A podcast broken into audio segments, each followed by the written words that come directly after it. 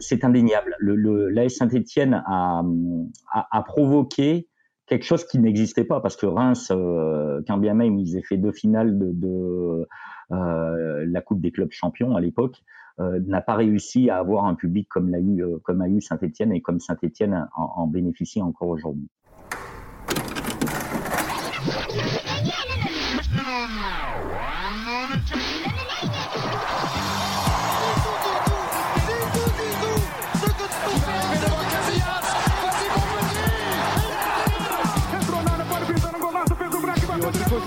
Il y a un trou énorme Et but de Zico Il n'y a pas de vent, il fait frais, mais c'est une température idéale pour jouer au football. Et eh bah, ben, tous les dimanches, il y a 22 corneaux qui font ce qu'ils appellent du football.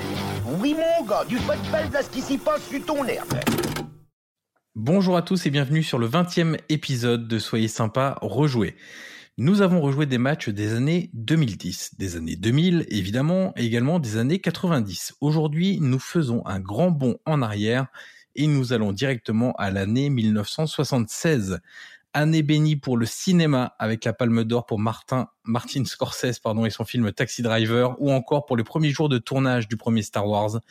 Cette année 76 aura également bercé les Français grâce au parcours européen de l'AS Saint-Étienne. Vous l'aurez compris, nous allons donc rejouer aujourd'hui la finale de la Coupe d'Europe des clubs champions entre les Verts et le Bayern Munich avec ses foutus, disons-le, foutus poteaux carrés. Avant de vous détailler le programme complet, petit tour de table avec autour de moi trois chroniqueurs pour refaire le match. Numéro 10 de Genside, il a l'aisance orale de Jacques Santini et le sens du collectif de Jean-Michel Larquet. Bonjour Yannick, merci Rhys. T'es vraiment vache quand même. Franchement, j'espère être un peu plus éloquent que notre ami Jacou qui a tapé le poteau d'ailleurs. Bonjour à tous. Exactement. Analyste vidéo et podcasteur, il évoquera également la célébration sur les Champs-Élysées des Verts, lui qui a l'habitude chaque année de voir les Girondins fêter leur invincibilité conservée face à l'Olympique de Marseille. Bonjour Florent Tonuti. Salut Yohan. Avec son nom de famille, il aurait pu être gardien de but en Ligue 1 tel Rémi et Rudy, mais il a préféré devenir le président de l'Union des supporters stéphanois. Bonjour Jean-Guy Rioux. Bonjour. Et notre hôte, attention, ne lui parlez jamais de poteau. Non pas qu'il ait renié sa Bourgogne natale pour le Forez et un douloureux souvenir de mai 76, non pour lui, poteau rime avec Colanta. Mais il est journaliste sportif et non pas de divertissement, donc aujourd'hui aucune chance d'entendre parler de Totem, d'immunité ou même de Denis Brognard. Ce soir, les poteaux seront stéphanois et ça fait plus de 40 ans que ça dure. Bonjour Johan Crochet. Magnifique Yannick, très belle présentation, je te remercie. On va donc attaquer cet épisode par euh, évidemment parler un petit peu de, terrain et on reviendra par la suite sur les, conséquences de ce match et la place qu'il occupe aujourd'hui dans l'histoire du football français. Et pour bien débuter euh, le retour sur cette rencontre, il faut évidemment aborder le parcours de l'AS Saint-Étienne, le parcours à partir des 16e de finale de cette C1, l'ancienne l'ancien titre de la Ligue des Champions. Ça débute par une double confrontation face au KB Copenhague, ensuite face aux Glasgow Rangers, ensuite face au Dynamo Kiev. on va s'arrêter un instant sur cette euh, double confrontation, Jean-Guy, puisque... Quel incroyable match. Hein. En revoyant tout ça, quel... c'est mieux que la finale. Franchement, disons-le, c'est mieux que la finale si on doit trouver le match de cette épopée des, des Verts 76, c'est sans doute ce match au retour face à Kiev qui était, alors c'est pour les plus jeunes qui nous écoutent, ça peut paraître un peu bizarre, mais le Dynamo Kiev dans ces années-là était sans doute la meilleure équipe d'Europe, Jean-Guy. Oh oui, certainement, oui. Oui, oui, oui. Oui, euh, confrontation, c'est pourtant qu'un quart de finale, hein. effectivement, on retient plus un quart de finale qu'une finale. Euh, C'était, euh, oui, je pense certainement la meilleure équipe d'Europe, c'est clair. C'est clair. Match très très compliqué quand même chez eux, hein, où euh, les, la Saint-Etienne ne perd que 2-0, heureusement. Euh, mais, mais euh, s'il y a 5-6-0, c'est pas c'est pas volé quoi. Sans un grand Kurkovic, c'est c'est différent. je pense c'est un petit peu une part de chance qui, qui est non négligeable et, et qu'il faut à tout club de football. Mais effectivement, on peut repartir avec une grosse valise de de Sébastopol. Je crois que ça se jouait là-bas de mémoire.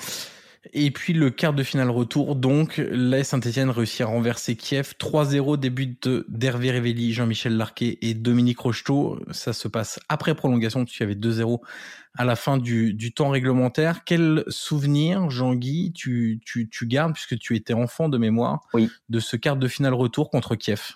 Euh, Un retour, quand on perd 2-0 euh, face à Kiev, on, a quand même peu de chance au match retour. Euh, je pense que les, les bookmakers ne donnaient pas grand-chose des chances de, de l'AS Saint-Etienne, et pourtant euh, c'est un match plein. Euh, Robert Arbin avait bien compris l'importance de ce match, avait mis en place une tactique. Et effectivement, euh, bon, il y a, y a, quelques faits de jeu et notamment le retour de Lopez sur Blokin ouais. euh, qui euh, que ce, bah, ce, match a eu une, une issue favorable. Euh, pour autant, euh, je pense que les Verts avaient mis tous les ingrédients de leur côté. Et effectivement, c'est un match plein du début à la fin des prolongations, puisque Dominique Rocheteau, qui aurait dû sortir euh, suite à des problèmes de crampes, marque le troisième but et oublie d'un coup euh, tous ces problèmes physiques qu'il avait pu avoir. Ouais, quand il célèbre le troisième but, il court comme un comme un jeune premier. Hein. Bon, il a certes 20 ans, mais il court, il a plus de crampes, il a plus rien, tout va bien dans le meilleur des mondes pour lui. Bah, c'est l'adrénaline, la, la, je pense. A marqué le troisième but face à, au Dynamo de Kiev et a envoyé son club en demi-finale. Ça devait être quelque chose d'exceptionnel. De, de, à domicile en plus, donc c'était incroyable. Parce qu'en fait, ce qu'on dit, c'est que le Dynamo de Kiev, on dit que c'est, déjà c'est à l'époque de l'URSS. Bien sûr. Donc c'est, tu vois, c'est et c'est, je crois, dans l'équipe, il y a 10 joueurs sur 11 qui font l'équipe de l'URSS. Qui, ouais, qui sont l'ossature de, de l'équipe du. C'est ça. Donc c'est incroyable. Donc en fait, les mecs, autant en sélection qu'en club, ils ont l'habitude de jouer tous les jours ensemble. Peu importe, ils sont tout le temps ensemble. On, on l'a vu après, hein, par la suite, euh, Saint-Etienne a, a, a, a, les, les joueurs de la Saint-Etienne ont été une partie de l'ossature de l'équipe de France tout comme l'avaient été les joueurs de Reims euh, fin des années 50 avec l'équipe de France euh, qui avait fait un parcours en, en Coupe du Monde. Mmh. Et en plus, à l'époque, au Dynamo Kiev, tu as, as, le ballon d'or de l'époque, Blokin. Ouais. ouais, exactement. En demi-finale, Saint-Etienne s'impose face au PSV. Un seul petit but sur l'ensemble des deux matchs, marqué là encore une fois par Jean-Michel Larquet qui va faire une, une, compétition européenne de, premier plan, puisqu'il va d'ailleurs même terminer meilleur buteur de, la Saint-Etienne lors de euh, lors de ce parcours européen.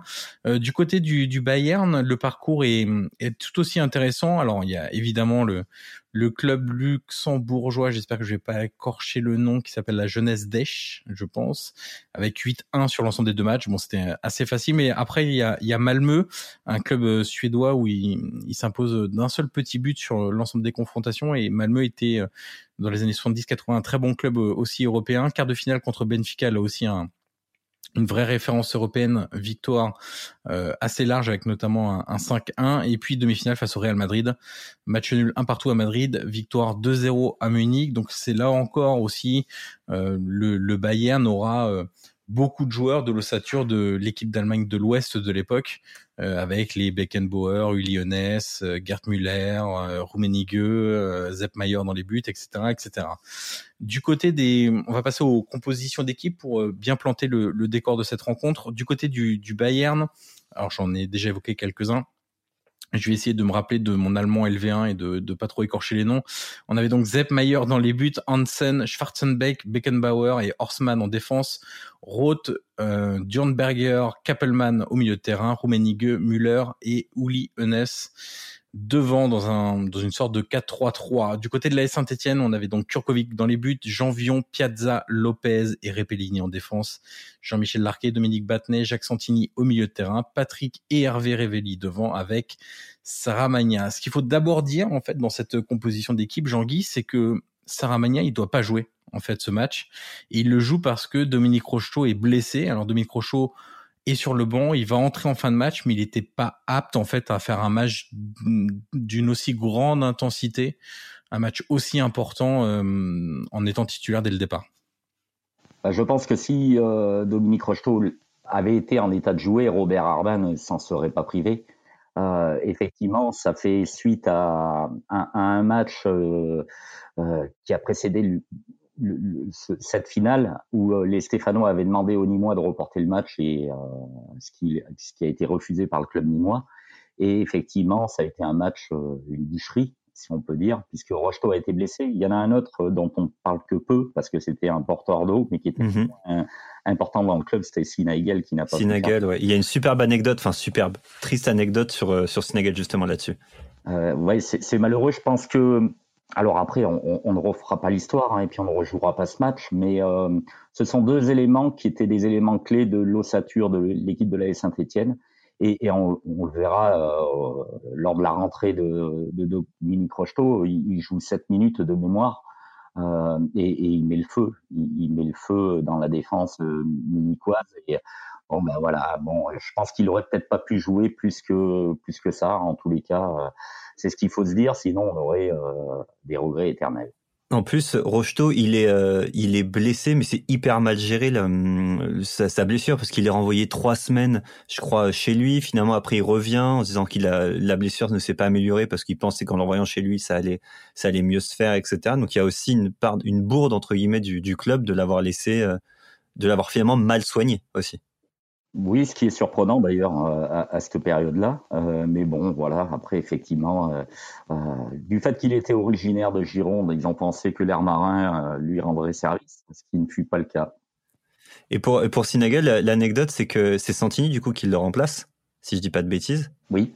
C'est ça. Et en fait, il raconte dans un, dans un docu, il raconte que un an et demi avant, je crois, ou deux ans et demi, euh, ou deux ans avant, euh, Santini était, était titulaire et, euh, et, il se fait les croisés.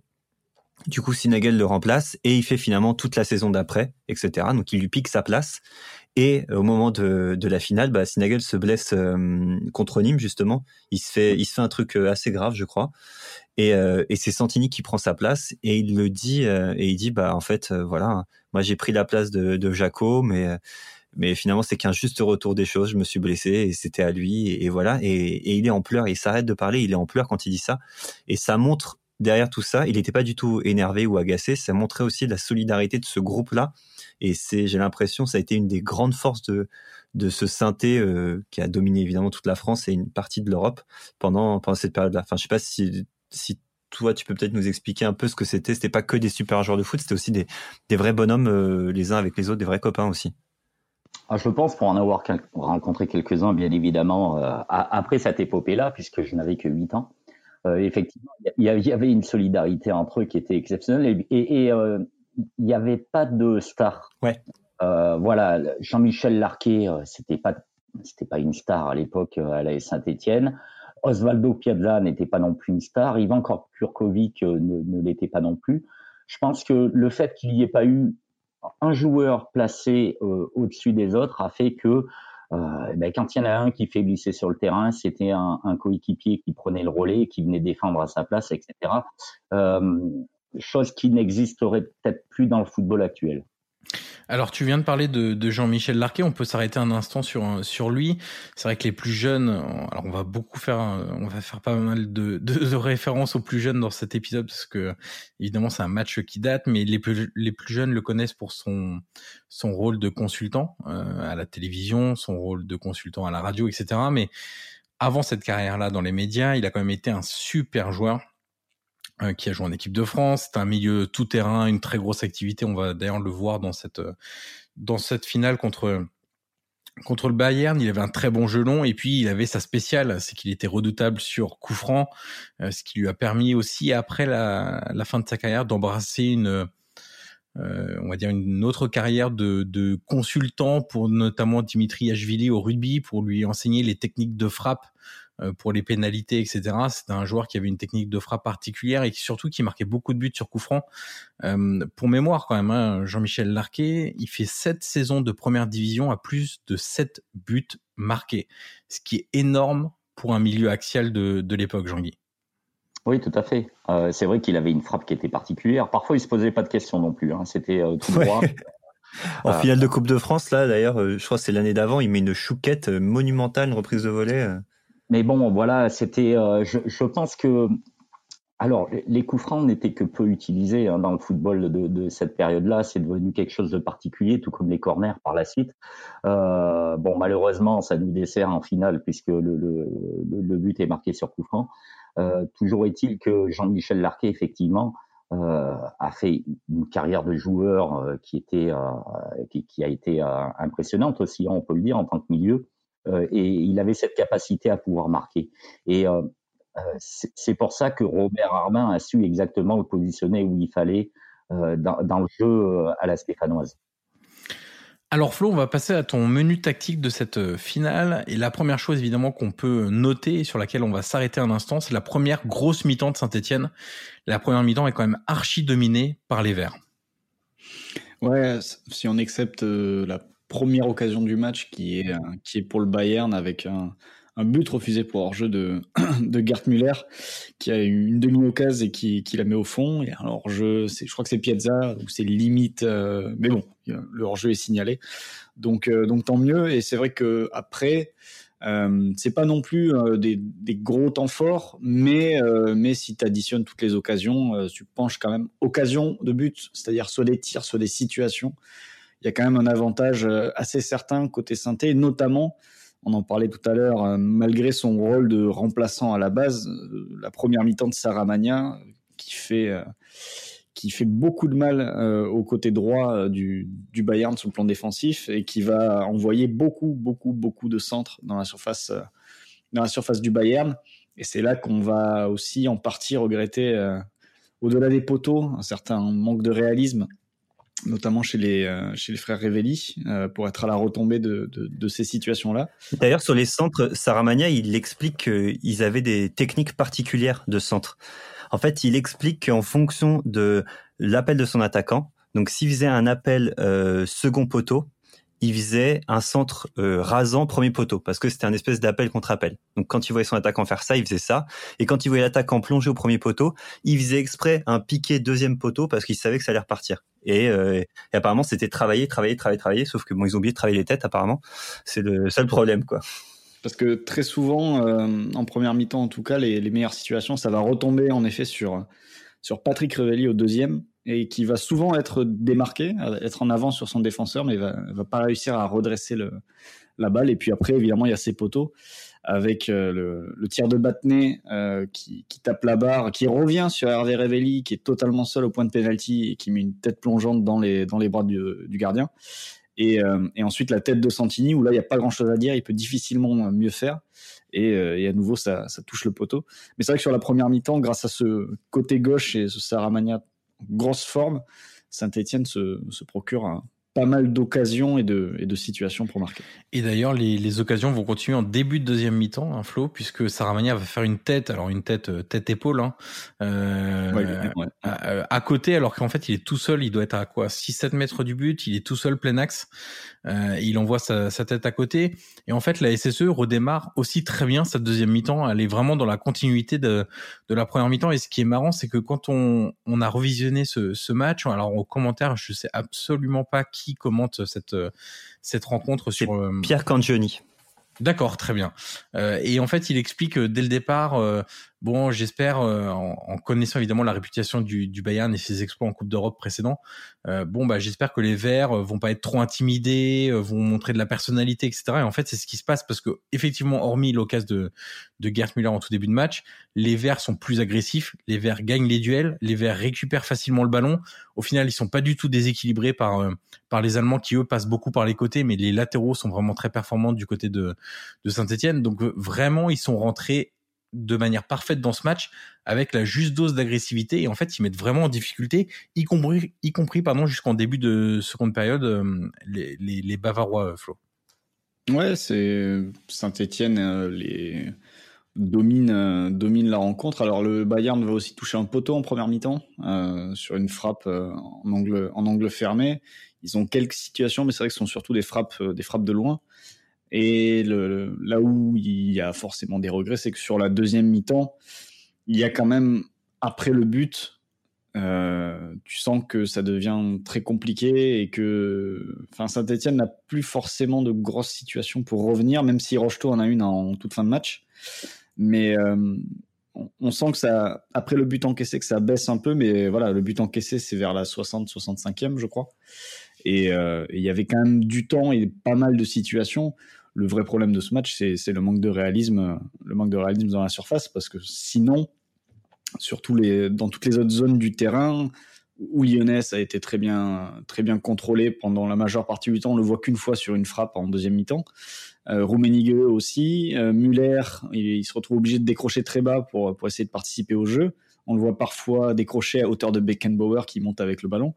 Donc euh, non, Saint-Etienne a bien, euh, bien euh, réussi à museler, on va dire, les joueurs clés du Bayern. Et en plus, on a pu voir des, des joueurs stéphanois à leur avantage. Je parlais de Saramagna, on peut aussi parler de Batné au milieu, de Piazza.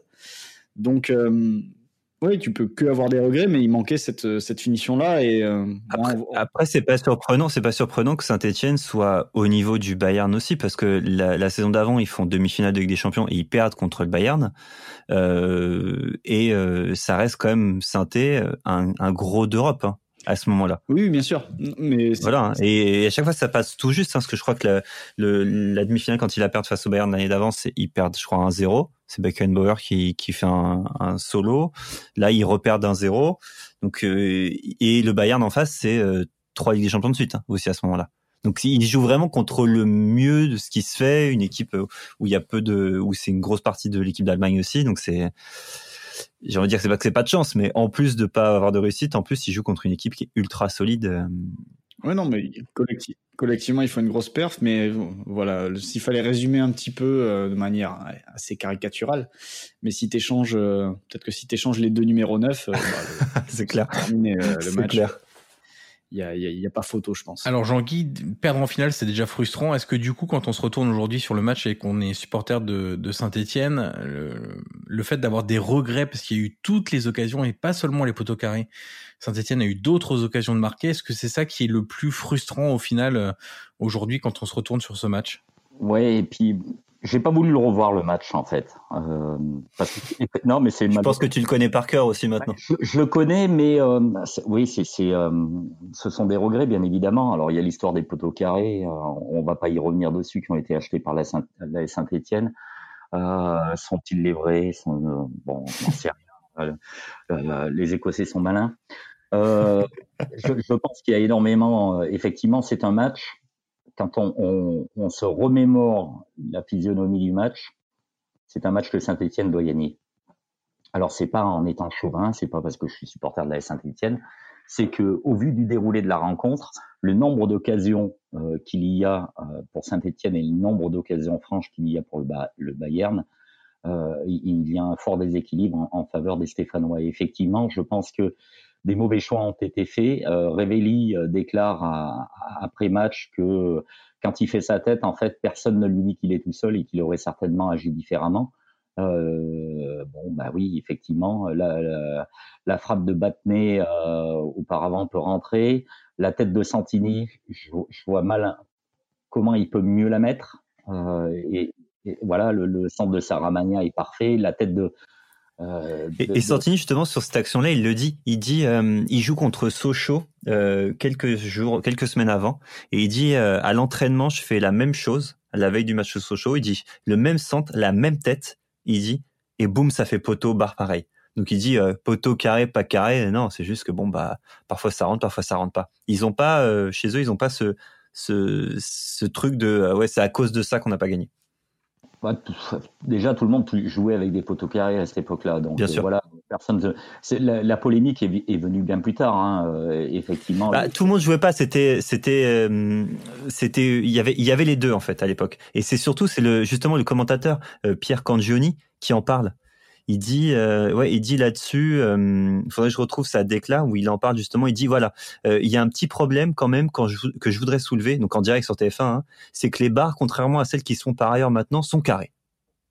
Voilà. Donc il, a déjà même dans, c'est peut-être là aussi d'où naît le, le, le, mysticisme autour de cette rencontre, c'est que bah à la télé, on a dit que c'était comme ça, donc bah, bah c'est que ça devait être un peu bizarre, tu vois. Le, la, première théorie de complot, tu vois, vient aussi peut-être un peu de là la polémique ne naît pas tout de suite en fait. Elle, arrive plus tard quand euh, effectivement on refait le, le, on refait le match en fait. Hein. Euh, parce que malgré le fait que quand Johnny en ait parlé, voilà, c'était pas quelque chose qui était euh, hyper important ce qu'il avait dit.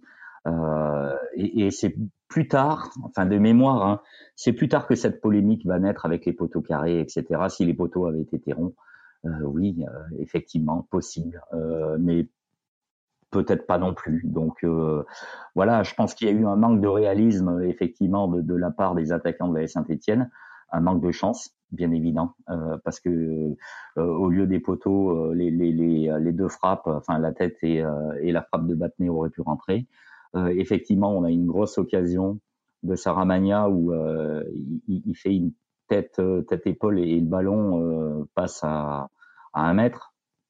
fin de match. Il y a une occasion où effectivement Rochelot, lorsqu'il rentre, transperce toute la défense et ça peut aller au fond. Il y a une autre occasion avec Osvaldo Piazza, pareil, qui part du milieu de terrain et puis qui arrive à traverser toute la défense. Euh, bon, ben voilà, ce, ce, sont des faits de jeu. Euh, bon, le match est joué. Je pense que euh, beaucoup de joueurs de la Saint-Etienne auraient aimé le rejouer, ce match-là, mais malheureusement. Et puis même défensivement aussi, hein. défensivement aussi, il y a ce côté-là. Hein. Ouais, Jean-Guy, tu viens de parler de d'Osvaldo Piazza. Euh, Flo, c'est un truc qu'on a noté. Euh, Piazza d'un côté, Beckenbauer de, de l'autre. C'est les fameux défenseurs milieu. C'est-à-dire que c'est des défenseurs qui sont très agiles pour porter le ballon et apporter du surnombre au milieu de terrain.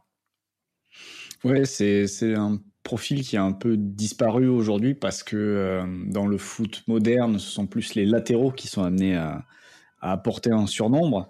Et euh, dans le football de l'époque, vu qu'on joue avec des ailiers, on parle de, de Saramania d'un côté, de Revelli de l'autre, vu qu'on a des ailiers qui occupent la largeur, les latéraux n'ont pas de zone en fait à attaquer pour monter. Donc les latéraux restaient plus derrière. Et donc on avait des Piazza, on avait des Beckenbauer. Un peu plus tard, on a eu des Lothar Mataos aussi, qui a, qui a tenu ce rôle-là. Dans les, dans les joueurs les plus récents, mais qui était capable de tenir ce rôle. Euh, un des derniers, on va dire, euh, de, ce profil-là, c'était Rafael Marquez avec le Mexique, qui faisait ça très souvent. Et le match que fait Piazza, euh, c'est un match très très intéressant, même avec en, ayant, en prenant un point de vue moderne, parce que c'est vraiment un rôle en effet de, défenseur qui, en possession, va laisser ses latéraux derrière et, et, le deuxième central qui était qui était sur ce match falloir m'aider, Johan. Je l'ai perdu. Euh, le deuxième défenseur, c'était. Euh, attends, attends, je l'ai. C'est Lopez, non? Lopez. Ah voilà, Lopez, ouais, c'est ça. Et donc il, il, il, le laisse derrière. Hein, en effet, il va, il va rejoindre, euh, il va rejoindre Larquet, il va rejoindre Batney, Santini et, et quasiment être le, le, milieu le plus actif et le, le, joueur qui va, qui va être le plus, le plus impliqué dans la, dans la circulation du ballon et dans la construction des actions parce que très souvent il va, il va monter, il va percuter, il va solliciter un appui d'un joueur placé un peu plus haut et puis il va poursuivre. Il y a plusieurs actions où il, termine dans la surface adverse euh, à essayer de recevoir une remise d'un partenaire, de Révéli notamment. Mais c'est lié à sa formation. Il est ancien, c'est un ancien attaquant. Donc euh, finalement, ça, tu vois, ça, ça s'oublie pas et il a été replacé là euh, bah, avec succès, hein, bien sûr. Mais euh, c'est finalement c'est que ça s'oublie pas hein, ces, ces, vieux réflexes là. Et c'était une de ses caractéristiques hein, parce qu'il l'a déjà fait pendant toute la, la, compétition et puis même il le faisait. Euh, il a marqué une vingtaine, il a marqué une vingtaine de buts quand même avec le club. C'est c'est pas mal, sachant que à l'époque les corners, comme tu disais tout à l'heure, Jean-Guy c'était pas autant travaillé, donc tu avais pas autant de, de buts de la tête, etc. Quoi. Mais, euh, mais là où il est intéressant, voilà, c'est ce profil-là, euh, comme en effet, tu le disais, Beckenbauer en face. C'est un profil qui a un peu disparu aujourd'hui parce que euh, le surnombre vient plus de, des latéraux, le surnombre de, de derrière, mais il y a, des joueurs qui, seraient sans doute capables de jouer de la même manière si, certains décidaient d'animer leur équipe comme, comme Sainté pouvait être animé ou d'autres équipes pouvaient l'être à l'époque. Et une dernière petite curiosité tactique avec toi, Flo. Euh, c'est un truc qui m'a marqué en fait en revoyant le match, c'est que gros, euh, euh, euh, débute le match côté gauche et au bout de 10 minutes, il part à droite. Et en fait, Janvion, qui est donc latéral droit à ce moment-là, part à gauche, Repellini qui est gaucher euh, passe sur le côté droit. Et en fait les latéraux changent de, position parce que Janvion est en individuel sur Onès parce que Onès va vite et Janvion va vite aussi également ce qui n'était pas le cas de, de Repellini. Donc pour éviter d'être euh, pris de vitesse il fallait un latéral qui allait très vite également. Euh, est-ce que c'est encore quelque chose qu'on pourrait voir aujourd'hui? Parce qu'en fait, il y a un, moi je trouve qu'il y a un élément qui est important là-dedans, c'est ok la vitesse pour le contrer très bien, mais il y a aussi la phase avec ballon. C'est qu'une fois que Jean-Vieux récupère le ballon, à l'époque, dans l'angle de passe qu'il a, il n'est pas obligé de se mettre sur son pied gauche pour jouer le long de la ligne de touche. C'est qu'il peut jouer de son pied droit pour remettre au gardien, puisqu'à l'époque, les passes en retrait au gardien sont autorisés. Est-ce que tu as un peu le, même sentiment que moi et est-ce qu'aujourd'hui, ça serait possible? Bon, je pense que ce serait possible euh, aujourd'hui parce que de toute façon les joueurs sont, polyvalents ils sont capables de, de, s'adapter. Après, euh, c'est aussi parce que à l'époque, il y avait une dimension très individuelle dans le marquage et que euh, c'était chacun le sien. Et en effet, quand il y avait un joueur qui avait une caractéristique particulière, et là pour Enes c'était la vitesse, et ben au lieu de s'échanger les marquages, euh, si le mec allait vraiment très vite, on lui mettait le joueur le plus rapide en face pour essayer de le, de le contrer. Donc c'est pour ça que, que Jean-Vion l'a suivi, mais c'est plus le, la manière de défendre de l'époque qui était vraiment euh, liée au, duel et, au marquage individuel qui a fait qui a fait ça. Je pense que on n'imaginait pas, enfin on réfléchissait pas forcément à la phase ensuite avec ballon quand on quand on prend cette décision là. Même si, euh, enfin aujourd'hui, de toute façon le marquage individuel, en tout cas tout terrain ayant quasiment disparu, euh, on risque pas de retomber sur ce cas de figure-là. Et Jean-Vion explique justement que Herbin, c'est un, un, bah voilà, un fou furieux du marquage individuel tout-terrain, qu'il le faisait et que lui, comme c'était le plus athlétique, le plus rapide, il était à chaque fois euh, sur, le joueur le plus fort adverse. Donc là, en l'occurrence, c'était Honest. Contre Diamotiev, c'était Blokin. Euh, et il dit même un truc marrant sur Blokin. Il disait, genre, euh, si on le prévient avant le match, il dit, bah, Blokin, Blokin. Il fait, ah, c'est qui Blokin? C'est pas le diable, Blokin.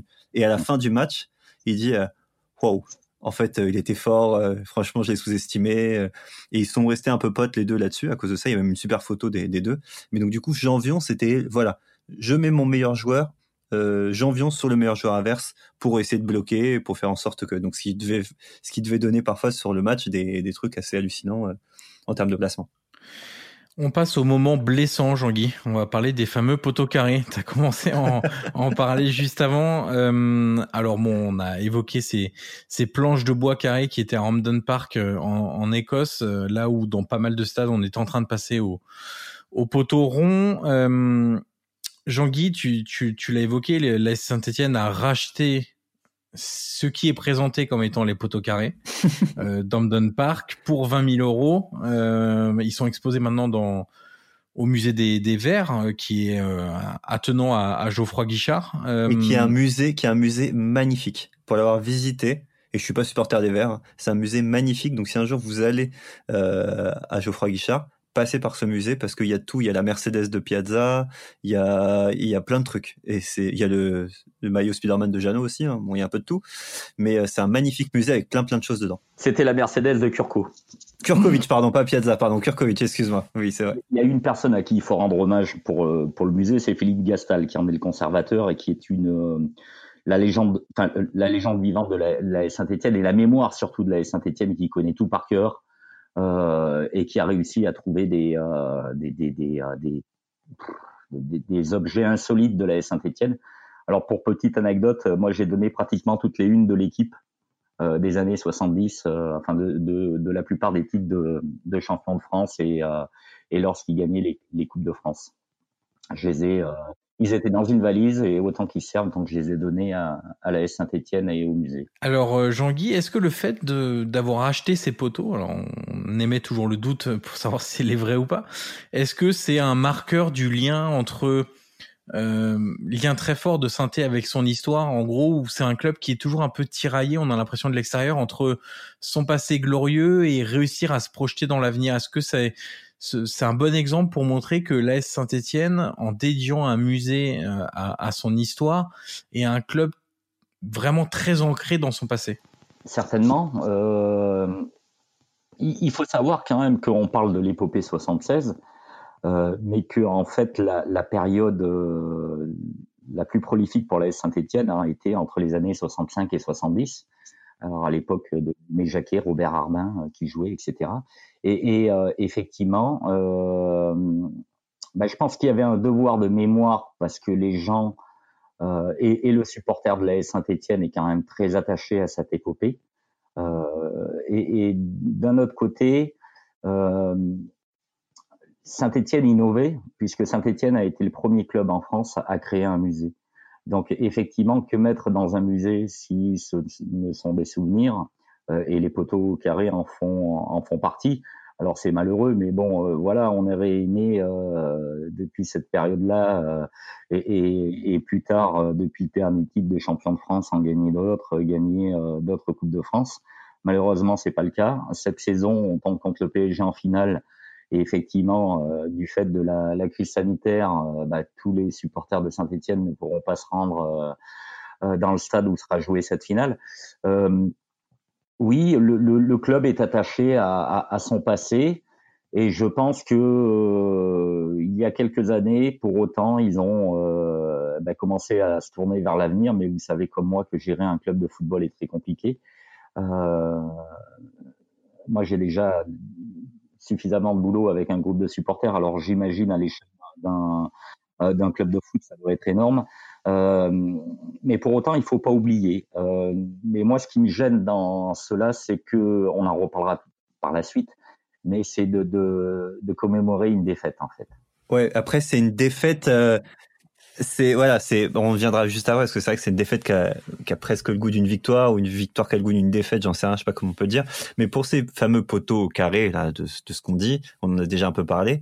Euh, ils sont maudits certes, mais ce qu'on oublie souvent, c'est que c'est les mêmes poteaux que le huitième de finale face à Glasgow, face aux Rangers. Exactement. Parce qu'ils jouent à Hampden Park et ils gagnent là-bas 2-1. Euh, donc c'est euh, c'est aussi des souvenirs heureux, tu vois. Euh, Jean-Guy, tu peux te dire que ce sont les poteaux de la qualification en huitième. Oui, oui. Si tu as envie. Oui, il faudrait que j'ai envie. Mais bon, oui, oui, effectivement. Bon, après, euh, j'espère que ce sont effectivement les vrais, et quand bien même dans, dans dans l'inconscient collectif, euh, on, pense que ce sont les vrais poteaux et euh, ils font partie de l'histoire de la Saint-Étienne. Euh, pas la meilleure, mais euh, voilà, effectivement. et puis il y a une histoire, il y a une histoire autour de tout ça. Ce parcours sur ces années 75-76 est quand même phénoménal parce qu'au-delà de la défaite le lendemain, quand ils défileront sur les Champs-Élysées, je pense que les, supporters qui étaient présents et, qui, qui venaient de France entière hein, ont voulu euh, voilà, remercier la Saint-Etienne du parcours. Mais messieurs, avant de continuer, nous arrivons à la mi-temps de notre épisode. C'est donc le moment de laisser place à notre partenaire. On se retrouve juste après. Ah, Alors justement, il y a Roland Romeillet, j'ai retrouvé une déclaration de Roland Romeillet quand il a acheté les, les poteaux et qui, et qui va permettre de, de, de, faire le lien entre ces poteaux carrés et le, le défilé sur les Champs-Élysées. Il explique que ces poteaux dont tout le monde parlait sont le symbole de cette finale qui est une défaite mais aussi une victoire. L'épopée a créé un lien affectif entre les Français et la SSE qu'on ressent encore aujourd'hui chez les supporters des Verts. Et effectivement, ce lien affectif, bah, quoi de mieux qu'une démonstration XXL sur les Champs-Élysées? Le lendemain du match, le 13 mai 76, les joueurs de la Saint-Etienne défilent sur les Champs-Élysées à Paris et sont même reçus par Valérie Giscard d'Estaing à l'Élysée. Et on parle quand même, Jean-Guy, de 100 000 supporters stéphanois sur les Champs-Élysées ce jour-là. Alors, ce qui était énorme, hein, mais bon, euh, on n'en a pas parlé, mais à Hamden Park, il y avait quand même 30 000 supporters stéphanois. C'était ouais, ouais. C'était incroyable l'ambiance de la finale. Il venait dans, c'était un stade vert complet. C'était 50, enfin le, un peu plus de 54 000 places le, le, le, le nombre de, de, supporters euh, ce jour-là, et, et, il y a près de 30 000 Stéphanois. Alors et il y avait que 5000, il y avait que 5000 Allemands en fait, euh, enfin de groupes de supporters. Donc le reste c'était euh, des gens euh, lambda supposés supporters ou quoi que ce soit, mais il y avait vraiment 25 000 verts, quoi, vraiment personnes vertes sur le. Et c'est assez impressionnant quand on voit les images. Bah, c'est surtout impressionnant qu'à l'époque, les groupes de supporters n'existaient pas comme ils existent aujourd'hui, en étant structurés, etc., à pouvoir faire déplacer euh, plusieurs milliers de supporters. Et à cette époque-là, c'était un peu l'histoire de la, débrouille. Et, euh, euh, effectivement, le, parcours de la Saint-Étienne a amené un amour de, ce club et une passion débordante, parce que pour aller à Glasgow à l'époque, je pense que c'était très très compliqué et ça devait pas être donné non plus. Euh, et pour autant, il y a 30 000 supporters qui y vont. Euh, et, et euh, il y a cet engouement. je pense que sur les Champs-Élysées, nombre de supporters qui revenaient de Glasgow et qui atterrissaient à Paris ont dû se rendre également sur sur les Champs-Élysées. Ils font partie des 100 000 qui qui, qui étaient qui étaient regroupés pour accueillir les Stéphanois dans leur R5 verte Ouais. c'est d'ailleurs c'est marrant que tu dis ça Jean-Guy. Moi c'est une image qui m'a vraiment marqué. Alors il y a il y a plusieurs choses. Il y a effectivement la marée la marée humaine sur les Champs-Élysées et ça c'est c'est très important. Moi, ce qui m'a vraiment marqué, une image vraiment symbolique, c'est l'entrée des Renault 5 dans la cour de l'Élysée. Et c'est pas quelque chose qu'on fait habituellement parce que même là aujourd'hui, quand les Bleus euh, sont sacrés champions du monde et qu'ils vont à l'Élysée, ils entrent à pied dans la cour de l'Élysée. Là, à l'époque, toutes les Renault 5 entrent dans la cour de l'Élysée.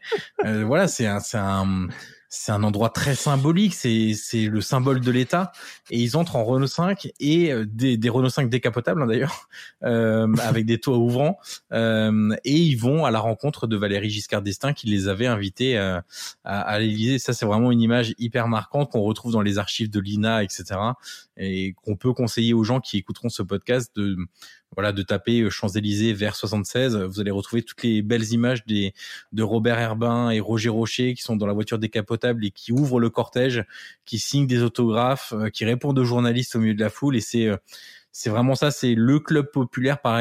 par Mais c'est, c'est, c'est plus que ça. Hein. C'est, c'est club populaire. Jean-Guy, tu peux me dire dans, dans l'équipe là, il y a combien de joueurs en équipe de France là à peu près? Ah, Au moment, à ce moment-là, tu vois, il y en a, il y en a 4-5 pas énorme. Après, il monte à 8, je crois, pour euh, la, Coupe du Monde en Argentine. Il me semble qu'il y a 8 joueurs stéphanois. Donc, effectivement, euh, je, juste, je vais faire une aparté euh, par, rapport au, à l'Élysée. Giscard d'Estaing n'était pas un, un, président de la République conventionnel. Il joue au foot. Et, et puis voilà, et les protocoles, je pense que voilà, c'était quand même un président qui allait manger chez l'habitant. Euh, avant lui, personne ne l'a fait. Après lui, personne ne l'a refait. Euh, c'est le plus jeune président de la cinquième aussi, enfin avant Macron. Enfin à l'époque quand il est élu, il est très très jeune aussi. Il est jeune, euh, effectivement, il joue au foot. Donc bon ben voilà, je pense que je, je, crois que toute l'opération de mémoire hein, de descente des Champs Élysées a été montée par Jean, Jacques Vendroux voilà, qui avait quand même ses entrées à l'époque euh, un petit peu partout. Euh, euh, et, voilà, il faut remettre les choses dans leur contexte. Si effectivement les joueurs et le staff ont pu rentrer avec les, les, R5, je pense que effectivement c'est parce que le, président Giscard d'Estaing n'était peut-être plus très très accroché au, au protocole qu'il y avait alors, où le, les risques étaient quand même bien moindres que maintenant. Alors, euh, Yannick, tu as commencé à parler du nombre de, de joueurs de la S Saint-Etienne qui étaient en équipe de France. Euh, ça explique sans doute aussi le côté populaire des, des Verts. C'est sans doute ce que tu voulais dire avant que je te coupe d'ailleurs, Yannick. Mhm. Euh, et, et, puis aussi, alors déjà, il y a plusieurs choses qui expliquent la popularité des Verts. Il y a effectivement le nombre de joueurs qu'on retrouve en équipe de France. Il y a le fait que c'est le gros club français de l'époque. C'est celui qui gagne, donc forcément la gagne amène aussi de l'intérêt et euh, un côté suiveur euh, non négligeable. Et puis, euh, Jean-Guy, Saint-Étienne, c'est aussi les premiers matchs à la télé quand la télé vraiment se démocratise et entre dans les foyers français à une plus grande échelle qu'à l'époque où c'était vraiment les, personnes qui avaient des moyens qui pouvaient se permettre d'avoir une télévision. Et quand voilà la télé entre dans les foyers et que les premiers matchs sont diffusés, et eh ben c'est Saint-Etienne qui passe à la télé. Donc forcément, les gens ont aussi suivi ce club à travers les premières retransmissions télé. Ah, mais c'est certain, effectivement, il y a tout un enchaînement euh, d'événements ou euh, des, circonstances favorables qui ont fait que la Saint-Etienne a été euh, a été suivie par la France entière et, et aimée à cette époque-là par la France entière. et effectivement, l'avènement de la télévision, bon, était quand même antérieur à 1976 si ce n'est que tous les foyers ne l'avaient pas. Et euh, de, mémoire également, euh, les, diffuseurs télé, parce qu'il n'y en avait pas 15 000, c'est pas comme maintenant. Euh, je crois qu'il y avait deux chaînes à l'époque de mémoire ou trois. Peut-être qu'il y en avait trois, mais il me semble qu'il y en avait deux. Et, euh, les matchs de foot ne faisaient pas partie des grilles de programme parce que les, premiers euh, dirigeants de, ces chaînes euh, pensaient que de toute façon ça ne marcherait jamais. Euh, et euh, au, vu de l'engouement qu'il y a eu, euh, bah, déjà pour qu'il y ait un engouement, il faut qu'il y ait une équipe qui joue, qui joue au foot et, et qui, qui, pratique un beau football. Euh, parce que gagner un 0 chaque match euh, en faisant des matchs pourris, je pense pas qu'ils aient eu une telle une telle aura. Donc effectivement, la Saint-Etienne a, a, proposé des, des, des, beaux matchs et des gros matchs contre des grands clubs européens. Et euh, il faut dire que à cette période-là, euh, c'était un petit peu la disette en France. Euh, oui, c'est ça. Hein, Saint-Étienne, c'est c'est l'équipe de France, enfin l'équipe de la France, parce que à l'époque, j'ai regardé France 3, enfin FR3, ça naît en 72, donc il y avait vraiment que trois chaînes, c'est pas vraiment diffusé. Saint-Étienne gagne sept titres, je crois, en, 10 ans, et donc à l'époque, tu me dis si j'ai tort, Flo, mais la Coupe des clubs champions, c'est donc t'as que le champion de chaque pays qui vient. Donc c'est que des par aller-retour. Donc tu as un club français, un club allemand, un club russe, enfin, enfin, pas russe d'ailleurs à l'époque, euh, un club euh, yougoslave, etc. Et du coup, Saint-Étienne devient l'équipe de la France parce que c'est le seul représentant. On est aussi dans une période dans les années 70 où on n'a pas encore les frontières méga ouvertes euh, comme on l'a aujourd'hui. Donc il y a encore un petit peu de relan euh, nationaliste, mais quand je dis nationaliste, c'est dans le bon sens du terme, c'est-à-dire je défends la nation, le drapeau, etc.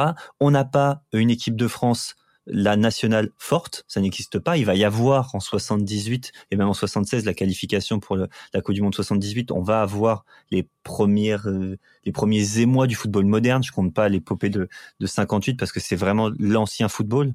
Là, on a parlé de télé, etc. Donc euh, c'est ça. Et, et Saint-Étienne, il représente, euh, il représente ça pour beaucoup.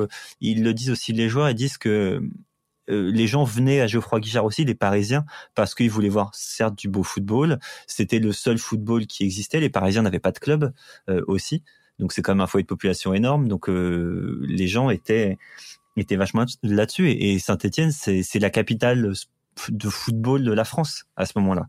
Et ça se voit même sur leur maillot. Ils ont le ils ont le col tricolore aussi. Il y a plein de petits détails qui font que Saint-Étienne est l'équipe de la France et l'équipe à suivre.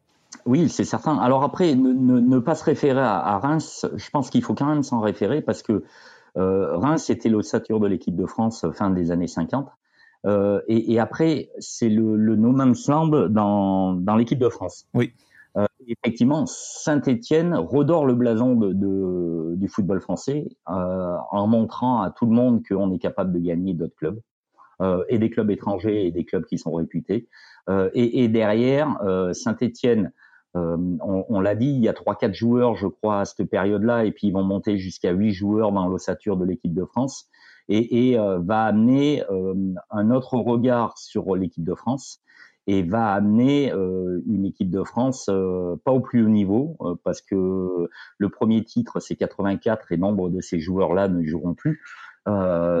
mais pour autant, effectivement, ça a amené un renouveau dans le football français mais ça rentre aussi euh, que saint quand je te disais, je fais pas la comparaison avec Reims, parce que euh, euh pour moi, Saint-Étienne, l'équipe de 76 fait partie de la culture populaire. C'est-à-dire que même les gens qui n'aimaient pas trop le foot, là, on commençait à, avoir les premières stars. Les premiers gens, on se dit ah ouais, ça c'est bah, Piazza qui était euh, adoré parce qu'il était beau gosse en plus, donc il y a ces premières starifications hors football, un petit peu qui se fait avec euh, avec Saint-Étienne et, le fait d'être reçu par exemple par les euh, par le président, etc. On en a parlé. C'est c'est là où, on se rend compte que le sport et le football peut avoir un intérêt autre que sportif. Et, euh, et on le voit. Et il y a même tout simplement la, la chanson de Monty, c'est ça? Euh, qui c'est plus fort évidemment c'est les Verts etc là. Cette chanson là euh, toute la France la connaît par cœur. C'est un tube de l'été. Euh, c'est vendu j'ai regardé c'est vendu à 4 millions d'exemplaires à l'époque et ça reste 10 mois numéro 1 t'imagines 10 mois numéro 1 un chant de supporter c'est c'est c'est VG Dream en 2018 quoi. Sauf qu'il est pas resté 10 mois VG Dream. Non mais c'est c'est c'est ce qu'il faut se dire. 10 mois numéro 1 t'imagines? Un an quasiment. De qui c'est les plus forts évidemment c'est les Verts alors Jean-Guy, toi tu disais que le fait d'avoir célébré cette défaite, quelque part, ça, ça te gênait un petit peu aussi. Est-ce que c'est, euh, Yannick, cette culture un peu franco-française dans le sens où on a la fameuse phrase l'important c'est de participer Est-ce que euh, d'avoir autant célébré une défaite, c'est aussi un témoin de ça et, et d'une culture de, de la victoire, de la gagne qui est souvent reprochée à, aux, joueurs français, aux athlètes français, aux clubs français qui, qui est assez peu présente? Il y, a, y, a, deux choses. Il y a le fait de célébrer une défaite et le fait de célébrer euh, quelque chose en commun. Et la célébration en commun, on a expliqué, elle est valable et elle est nécessaire et elle fait du bien à tout le monde. Après, quand on est un peu plus critique, la célébration d'une défaite, forcément, on peut pas être content. Et Jean-Guy, tu l'as dit, on peut pas être content d'avoir perdu. Mais on reste dans un pays, le pays de Coubertin, on reste dans le pays de Poulidor aussi. C'est-à-dire, c'est c'est la France de Poulidor. On aime euh, euh, on aime adorer les gens qui ont des valeurs et les joueurs de Saint-Etienne ont des valeurs. Et en plus, là, ils ont perdu. euh, c'est face à, l'allemand. Et donc même si c'est passé depuis longtemps, il y a toujours ce côté-là. Ils sont le vainqueur moral parce que ils ont fait les poteaux, ils ont eu les occasions, ils auraient dû gagner. Ils sont vainqueurs moral de cette finale. Et ça, les Français adorent ça. Ils adorent ça. Et donc forcément, Saint-Étienne et cette, et cette célébration-là, elle est, elle est aussi possible pour ça. Je pense qu'aujourd'hui, on le ferait plus parce que la France a appris à gagner et parce qu'on est dans un autre état, un autre état d'esprit. Euh, Peut-être qu'il y a aussi un peu plus de, de clubisme aussi, euh, Yannick. C'est-à-dire que aujourd'hui, euh, il n'y a pas un club qui rassemblerait comme ça un effet de masse populaire de gens de divers horizons qui n'ont pas forcément de lien particulier avec ce club-là. Bien sûr, moi Saint-Etienne et la Ligue des Champions, je vais pas sur les champs. Désolé Jean-Guy, hein, même si je suis très content pour saint moi en tant que supporter du PSG, je suis même, euh, tu vois, j'étais même content quand l'OM a perdu en finale. J'étais content qu'il se qualifie jusqu'à la finale, mais je suis content quand ils perdent en finale. Donc, euh, et à l'époque, c'est ce qu'on disait, Saint-Etienne, c'est la France. C'est ça qu'il faut comprendre.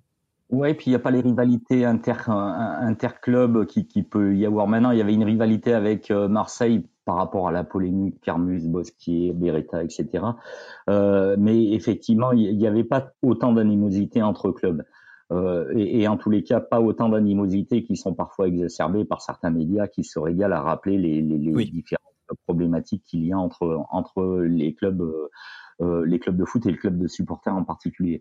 Euh, après, effectivement, moi, ce qui me gêne, alors quand j'étais tout jeune, euh, j'adorais revoir les images de, de, du défilé sur les Champs-Élysées avec euh, effectivement ces R5 vertes, de revoir les joueurs euh, bah, qui, qui, avaient amené la Saint-Etienne au, au, sommet du football français. Et puis c'est en vieillissant où je me dis mais on est quand même idiot, effectivement, on, on célèbre une défaite. C'est pour ça que ma réflexion d'aujourd'hui n'est pas la même que quand j'étais plus jeune. Euh, voilà, donc je, je, conçois que les gens à l'issue, euh, comme je l'ai dit tout à l'heure, il ne fêtait pas une défaite, il fêtait un parcours de l'AS Saint-Etienne et un renouveau du football. Euh, et, le renouveau d'un football qui était agréable à suivre. maintenant, ça paraît un peu plus compliqué. On dit oui, le jeu était plus lent, etc. Oui, mais à l'époque, c'était c'était du beau jeu, du beau football. Et, tout ça, a fait, tout cet amalgame a fait qu'il y a eu un amour qui s'est porté sur l'AS Saint-Etienne euh, comme on a dit également, avec les médias qui apparaissaient et les, les premiers matchs qui étaient télévisés. Euh, et, et c'est indéniable. Et t'avais même, euh, t'as même Yves Mourouzi qui fait l'ouverture du JT. Alors je sais pas si c'était TF1 ou France 2 à l'époque, je, je sais pas. Où ils, ils mettent un filtre, bon avec les des moyens techniques de l'époque, où il est tout en vert. Oui. Et il dit dès le début, ne vous inquiétez pas, votre votre téléviseur n'est pas mal réglé, mais aujourd'hui c'est la finale, etc., etc. Ça prouve que même jusque là, on était prêt à chambouler les programmes, à, à à triturer le JT, qui est quand même une institution, le JT à la télé, surtout dans les années 70. Hein. On n'a pas Internet, euh, donc c'est vraiment l'endroit pour s'informer. Et il ouvre là-dessus. Preuve que, euh, que Synthé concernait la France, les Français, et pas que les Stéphanois et les, et les footballeurs en fait ou les partisans du foot. Mais pour revenir à ce que tu disais, genre tu te trouves un peu con aujourd'hui de célébrer ça, mais non, euh, c'est il y a beaucoup de gens qui font de la critique anachronique, c'est-à-dire de de critiquer quelque chose d'un autre temps. Comme euh, par exemple si tu regardes les bronzés aujourd'hui, tu dis oh putain c'est un peu beauf, c'est un peu raciste, c'est pas écolo, etc. Mais c'est une autre époque. Donc il faut pas, hum, tu vois, se dire à cette époque-là, ce qu'ils font, bah, je suis désolé, mais je trouve ça, je trouve ça génial et, et c'est pour donner un, un, un sentiment d'appartenance à, plein de gens. C'est, c'est, je, aujourd'hui c'est impossible, mais à l'époque, je trouve que c'est, je trouve que c'est à la fois surprenant et génial de, de la part des, des joueurs aussi de vivre ça.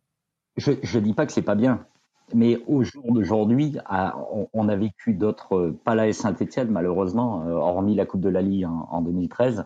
Euh, l'équipe de France a été championne d'Europe. 84 à 2002, elle a été championne du monde euh, 2016. Donc effectivement, on, a connu d'autres choses.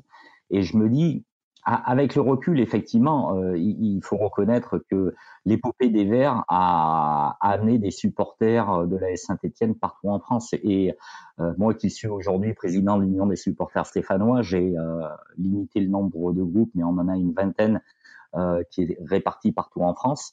Et, et on, je dis pas qu'on surfe encore sur cette épopée, mais les, euh, les supporters. Si, clairement, tu peux le dire. Parce que c'est les parents qui étaient fans, qui redonnent aux enfants, etc. Parce qu'aujourd'hui, quand t'es un gamin, t'as pas de raison d'être supporter de la SSE, sauf si on te l'a fourni, si on te l'a donné, si on te l'a légué en héritage, au-delà des performances du club qui sont pas incroyables ces dernières années, tu vois ce que je veux dire? Donc c'est grâce à ça aussi, c'est grâce à des gens comme toi qui font que il y a un héritage. C'est très important ça.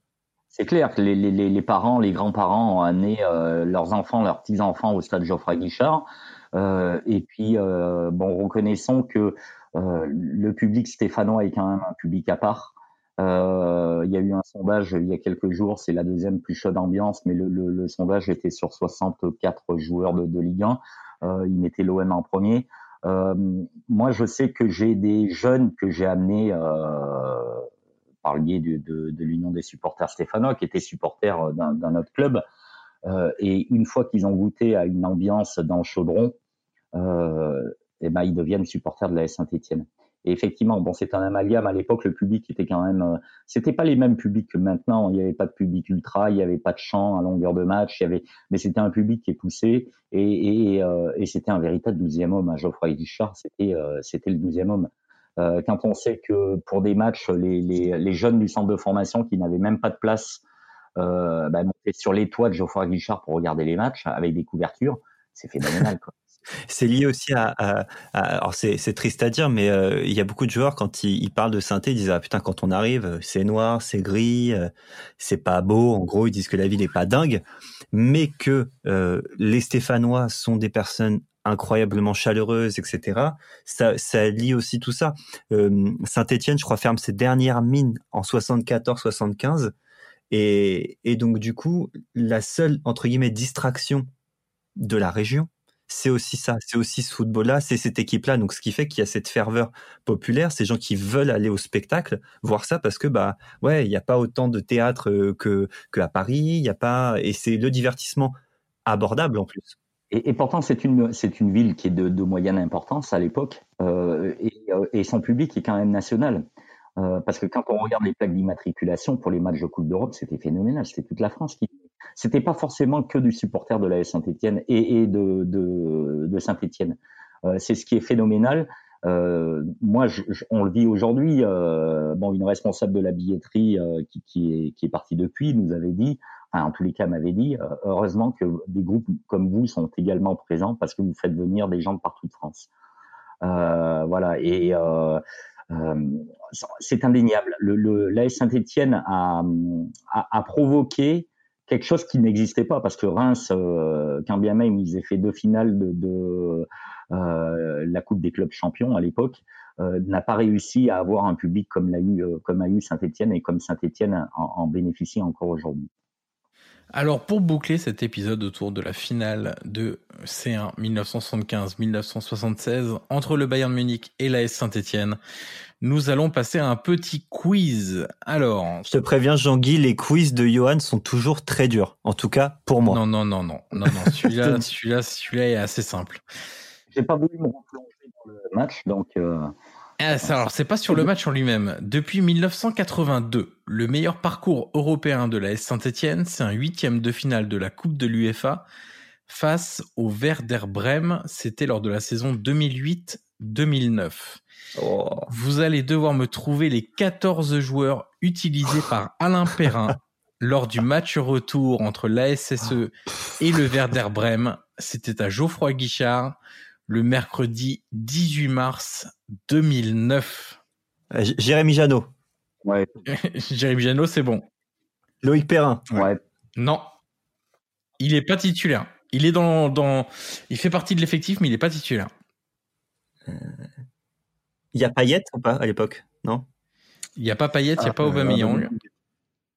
Ouais, tu. Oh. Payet, t'es remplaçant. Il est pas dans les. Il y a un Bayal Sal, un truc comme ça, non? Tu, tu, as Dernis.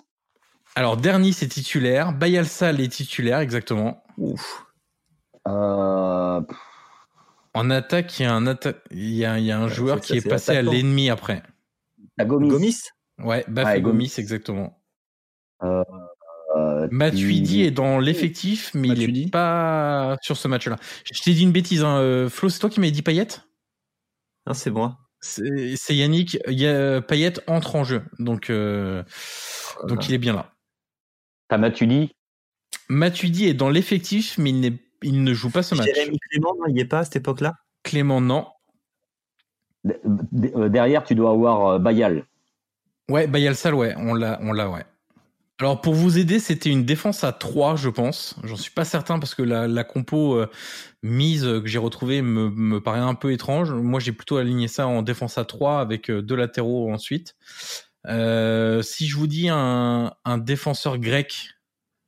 Ah, Tavlaridis. Tavlaridis, ouais, exactement, Jean-Guy et Flo, c'est bien ça. Un défenseur qui a beaucoup joué en Serie A par la suite euh, et en Angleterre également, qui était tout jeune à l'époque. Euh, je me rappelle plus de sa nation. Asuekoto Non, non c'est pas Asuekoto. C'est après. C'est un défenseur central qui s'appelait Johan. Johan Demont? Alouane Benalouane, oui, qui a proposé. C'est toi, Jean-Guy? Ouais, c'est moi, ouais. Ouais, ah. Benalouane, exactement. Donc la défense centrale, pour moi, c'est Sal, Tavlaridis, Benalouane. J'étais persuadé qu'il était déjà parti, moi. Ensuite, en latéraux, vous avez un, latéral. Alors, je sais pas s'il était à droite ou à gauche. Pour le coup, j'ai l'impression qu'il était à droite. C'est un joueur qui a joué à Nice aussi et à Dijon. Ah, euh, Varro. Ouais, David Varro, exactement. Et alors, de l'autre côté, c'est un autre David. Cédric Varro, c'était. Ah, Cédric, pardon, excuse-moi, oui, Cédric Varro. Alors du coup, de l'autre côté, c'est pas un autre David, c'est un David. Euh... Bon courage pour le retrouver, celui-là, honnêtement. euh, il a joué à 3 également. Ah, non. Bon, je vais vous le donner parce que je suis pas sûr que vous l'ayez. C'est David Sauget. Oh, j'aurais jamais trouvé. Au milieu de terrain, il y a deux anciens joueurs du Mans qui jouent avec Saint-Etienne ce match-là. Matsui ouais, Matsui, Matsui, oui. Le milieu de terrain, ça serait Dernis, Matsui et un milieu plus défensif. Romaric, il n'a pas joué là-bas. Il y a un autre Johan, pour le coup. Ah, au cœur. Johan Hawker, exactement. Et puis devant, avec Bafé Gomis, il y a un attaquant qui a joué à Lille également, en Angleterre, ouais, à Everton. Qui ça? Everton. Euh, Miralas.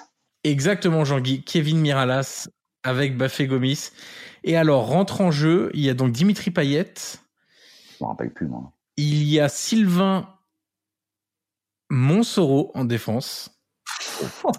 Et devant un autre joueur qui a joué à 3, Sébastien, et qui marque lors de ce match. Grax. Sébastien Grax, exactement. Et alors, dans l'effectif. Il était très fort dans Football Manager, lui. Mais c'est tout. Et dans l'effectif, il y avait également Mohamedou Dabo, Blaise Matuidi, Polo Machado, Emmanuel Rivière, Ilan, Christophe Landrin, Loïc Perrin et David Gigliotti. Voilà pour la liste des joueurs de l'effectif de Saint-Etienne, saison 2008-2009. Voilà qui boucle donc. Oui. On était, euh, c'était très très compliqué hein, quand même cette saison-là. Euh, on est très très mal classé au... en championnat euh, et euh, Perrin fait tourner son effectif sur ce match retour. Ah, sur bon, ce match retour. Parce que tu as des gars comme Ilan, etc., qui sont qui sont titulaires incontestables et en fait il les il les ménage pour la suite du championnat. Alors je suis en train de regarder du coup statistiques des matchs 18 victoires, 10 matchs nuls, 23 défaites dans toute la saison, toutes compétitions confondues. Ouais, et, et à cette période-là, on est mal classé. On, on, est mal classé. Ouais, on, est, on est sur du moins 16 en différence de but en championnat. Effectivement. Ah, ouais. Et, le Bernard de Brême, j'ai un souvenir du match aller où euh, Geoffrey Dernis a une balle de but euh, un, un, petit peu à la Révélie, quoi, euh, de, devant les cages, et en fait, il a mis sur le gardien. Et Saint-Etienne finit avec 40 points cette saison-là, donc se sauve euh, Ric-Rac en... Je te dis, c'est pour ça que euh, Perrin fait tourner son effectif et enlève des titulaires de, la Coupe d'Europe et du match retour notamment. Et allez, pour, pour le fun, même si ça n'a rien à voir avec le match, j'ai le classement des meilleurs buteurs de la saison 2008-2009. Sachez que c'est André-Pierre Gignac avec Toulouse, 24 buts, Guillaume O'Haraud, Karim Benzema ensuite avec 17 buts, et Irénéus Yellen, Steve Savidan et Michel Bastos avec 14 buts. Voilà pour la petite anecdote.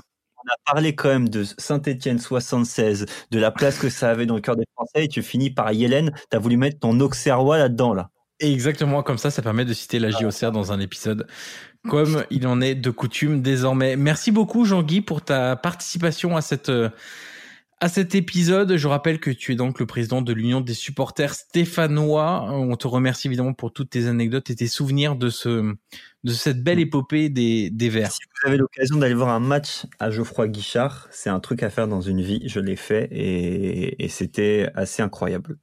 Donc euh, allez, il faut le faire, il faut le faire. Moi j'ai fait le, derby face à l'OL où où il y a Tolisso qui pète un câble, etc. Enfin bref, mais allez voir un match à Geoffroy Guichard, c'est c'est assez magique à faire. Merci beaucoup Jean-Guy. Et à la baie des Champs aussi, à la baie des Champs aussi. À la baie des Champs aussi, voilà. Merci Jean-Guy, merci Yannick, merci Florent et on se retrouve très rapidement pour un nouvel épisode de Soyez sympa, rejouer. À très vite. Salut. Ciao. À bientôt.